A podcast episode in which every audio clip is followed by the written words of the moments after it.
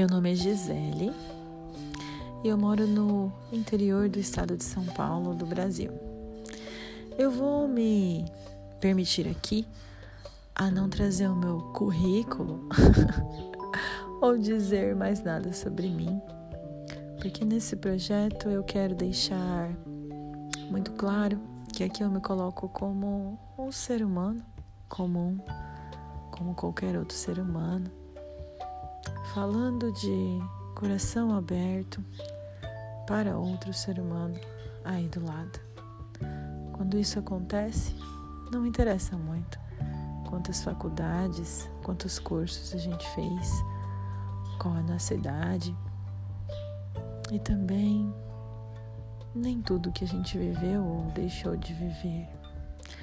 O que mais importa é a verdade com que eu falo sobre as minhas experiências e sobre a minha opinião, ou como eu ando vendo o mundo, ou como eu consigo hoje dizer que sou feliz.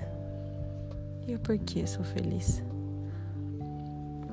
Quais são as perguntas que nos levam a refletir sobre isso?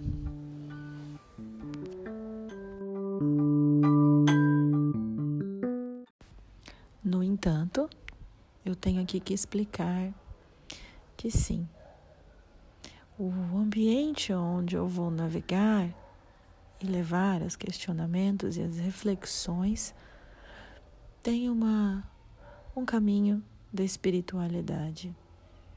E aqui eu vou explicar um pouquinho como eu enxergo isso, a questão da dimensão espiritual. Para mim, quando nascemos, ganhamos um corpo e logo depois, muito cedo, vamos formando, construindo nosso mapa mental, os nossos valores. A gente vai crescendo e ainda criança, formando as nossas opiniões. Vamos desenhando na nossa frente o mundo que desejamos.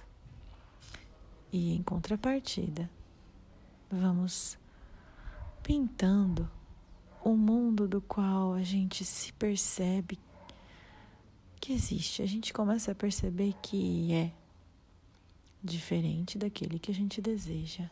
Bom, esse material aí composto de muitas crenças e de muitos padrões repetitivos, principalmente da família, da cultura, da sociedade.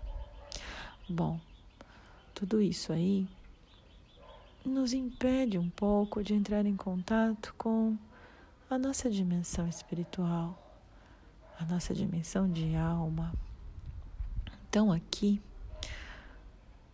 eu não quero dizer sobre a espiritualidade atrelada à religiosidade, mas sim aquela espiritualidade que leva em consideração os nossos aspectos que não são explicados pelo nosso corpo físico e pela nossa experiência material apenas.